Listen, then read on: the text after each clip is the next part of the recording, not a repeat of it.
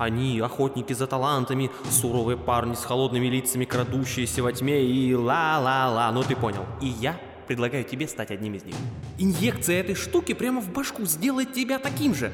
Ты станешь охотником за талантами. Чума! Ну, как тебе идея? Обожаю вскрывать секретные лаборатории Академии. Это как сюрпризы под великий праздник распечатывать.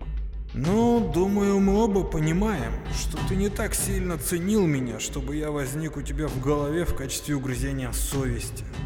А значит, вывод один. Ты сошел с ума. Ред, заткнись и закрой шторку. Вот уж кого не ожидал встретить здесь. Доктор-детектив. Какими судьбами? Это все бред. Аутоиммерсия, самогипноз, галлюцинации из-за сильного изменения химсостава мозга. Ты вернешься, а я подожду. Я Марк Дайн. И это печально. Акт 2. Интерлюдия 15. Вы издеваетесь, леди Войнич? Нет, господин доктор. Когда она издевается, люди кричат. В центре кабинета Камилы Войнич стоял разгневанный Марк Дайн. Сама госпожа Камила, наоборот, была в привычном для нее флегматичном спокойствии.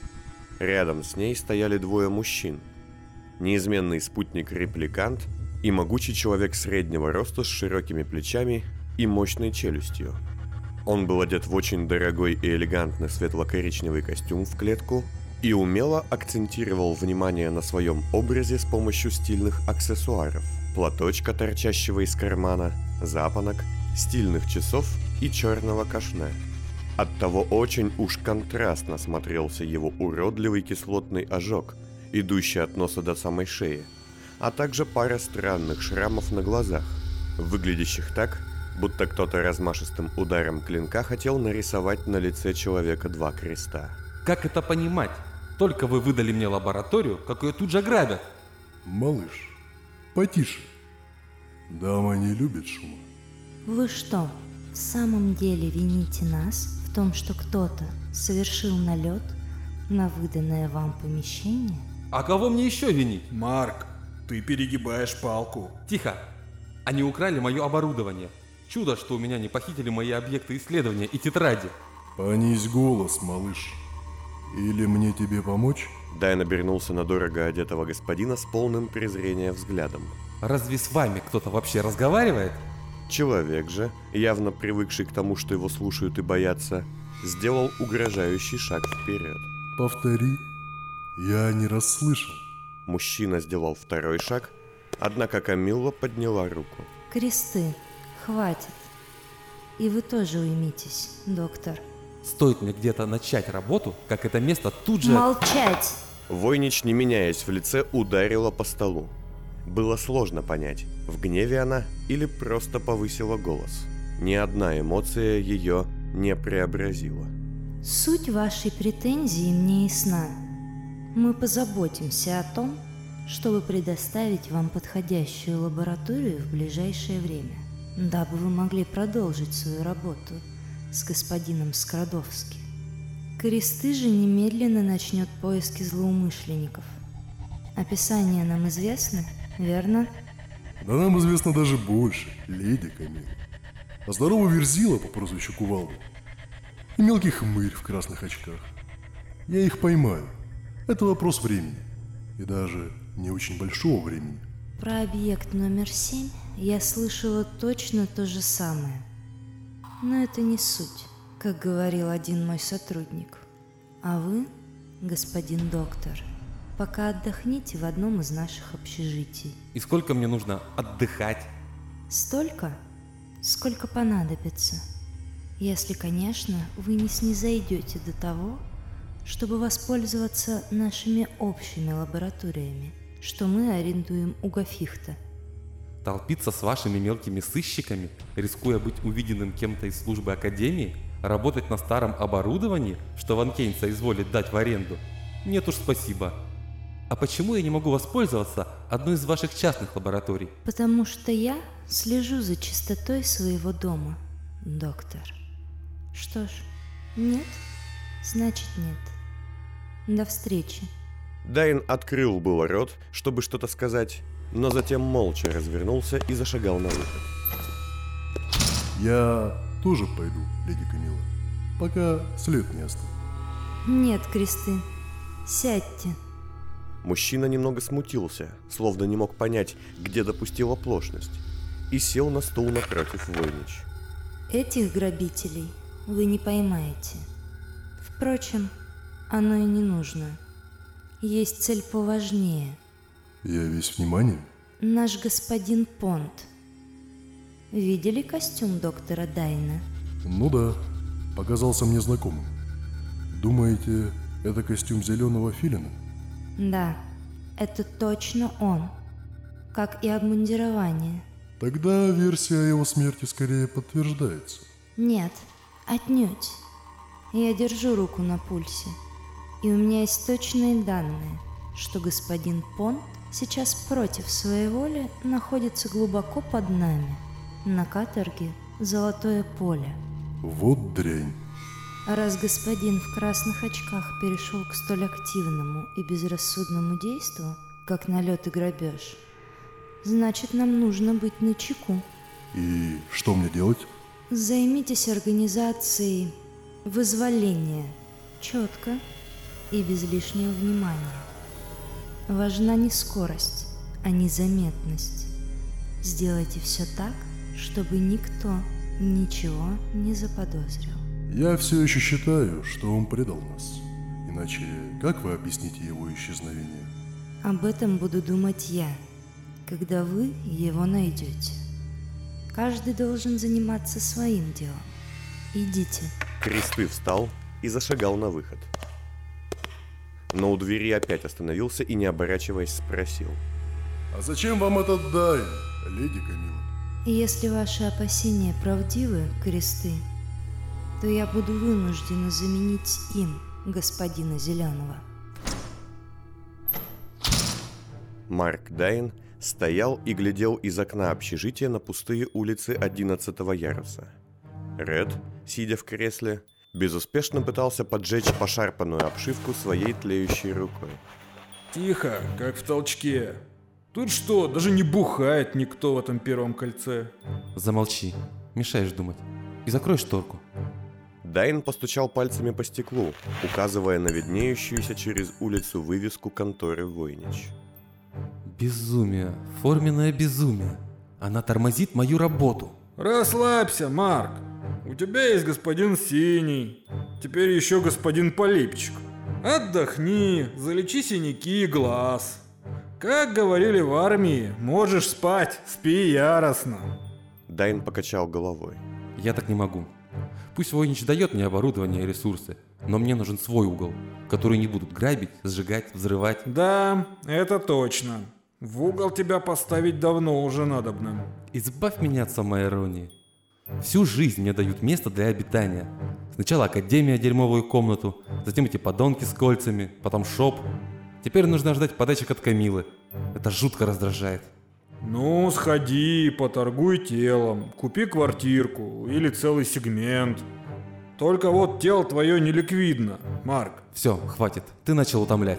И даже эту поганую шторку закрыть не можешь. Да про какую шторку, Марк, ты все время толдычишь? Вот про эту. И Дайн указал куда-то в бок, где все это время была открыта красная шторка. А затем замер, как замер и Ред. Ты совсем поехал? Только сейчас Дайн осознал, что вот уже несколько дней в уголке его глаз ему мерещится приоткрытая красная штора, которая бесконечно его раздражает. Куда бы он ни смотрел, шторка всегда была на краю поля зрения слева. Ты это видишь? Только сейчас начал видеть. И давно она тут висит? Несколько дней, точно. И Дайн обернулся на штору, которая на этот раз осталась висеть там, где была. Красная, пыльная и плотная ткань болталась в воздухе, и изнутри струился тусклый свет. Так ты все время ее просил закрыть? Я-то думал, это ты меня так затыкаешь. Что это? Не знаю. Ты же у нас псих. Я всего лишь плод фантазии психа. Дайн осторожно шагнул к шторе. Эй, Горан, ты куда? Совсем что ли? Я Марк. Добрый вечер, господин Дайн. Ты вернулся? Твою там мать. Дайн стоял в красной зале, а в ее центре, на клетчатом черно-белом полу, сидел в кресле зеленый. Так забавно наблюдать за вами обоими. Особенно за тобой. В моей одежде. Как-то это все очень карикатурно. Еще одно психическое отклонение. Да, именно так я и подумал, увидев тебя. Читаешь мои мысли, да? Ты все это время был здесь? Не то спросил, не то утвердил Дайн. Ну, как видишь, мне сложно куда-то отойти. Однако, раз уж ты зашел скрасить мое одиночество, я тебе помогу. Что? Ты о чем? Я слышал твой вой по поводу угла. Место, где ты мог бы обитать.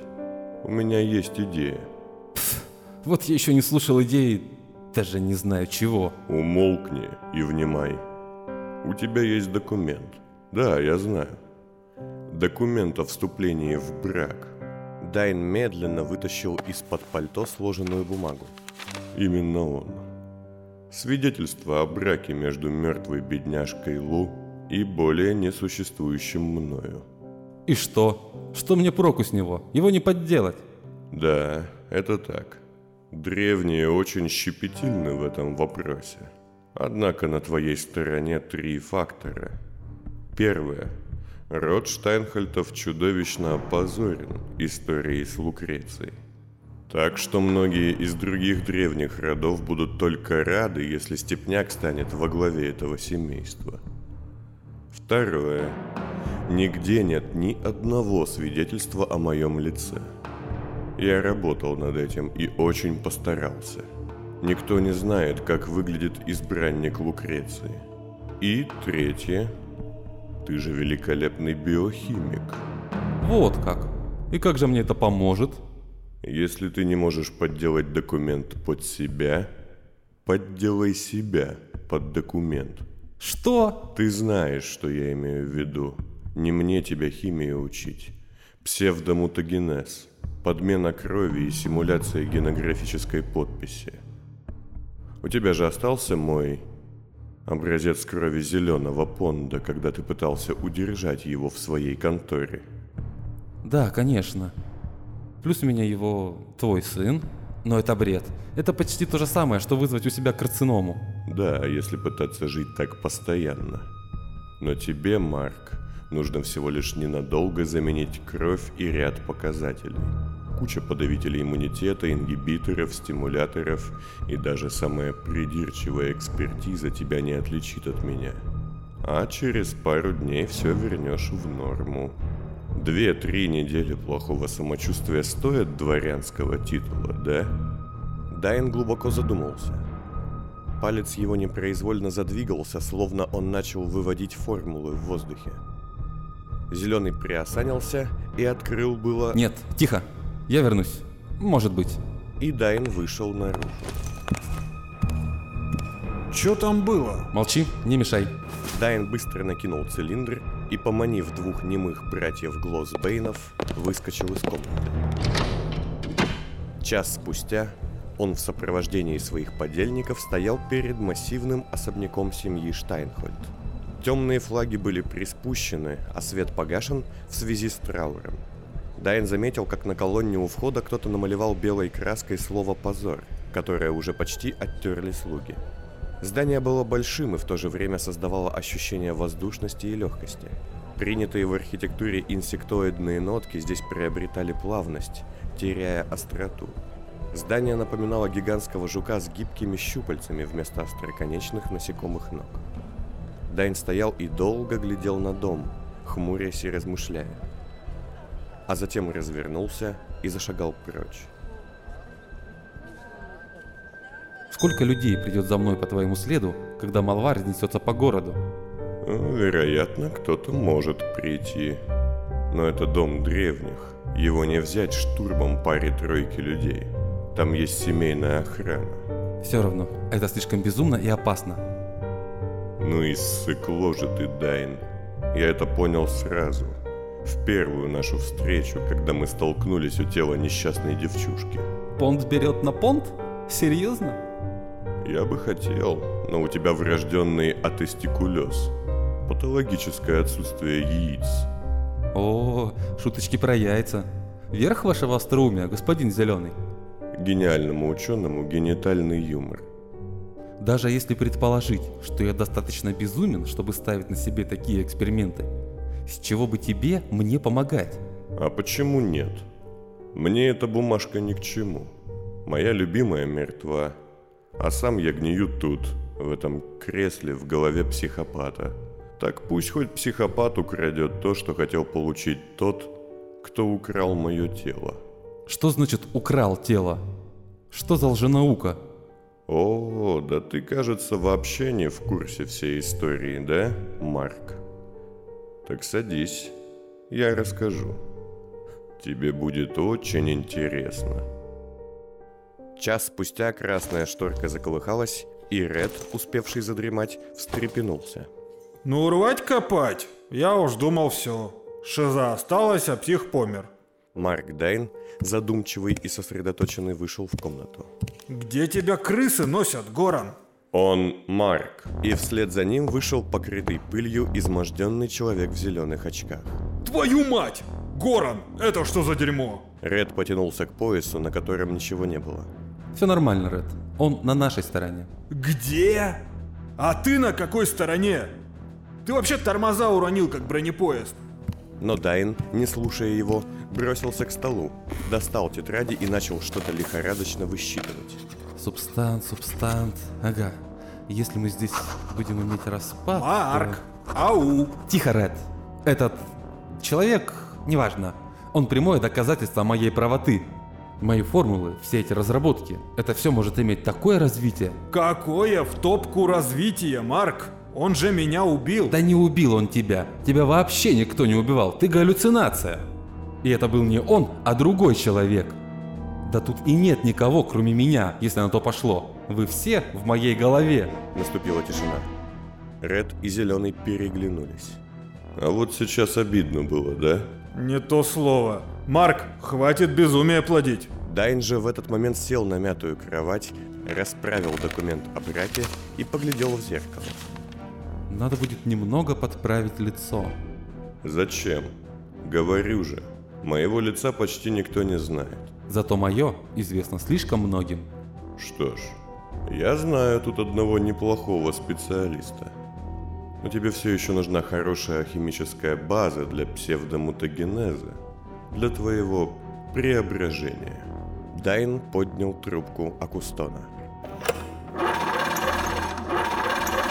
Леди Камила? Это Дайн. Я бы хотел извиниться за свое поведение. Я готов воспользоваться любой из лабораторий, какую вы мне предложите, с возможностью производства лимфы и плазмы. Зачем? Для моего подопечного без рук и ног. Сами понимаете. Да, конечно. И еще раз извините. Марк, что происходит? Мы переезжаем, Ред. Куда? Если не выйдет, то в самые низы. А если выйдет, то выше уже почти некуда.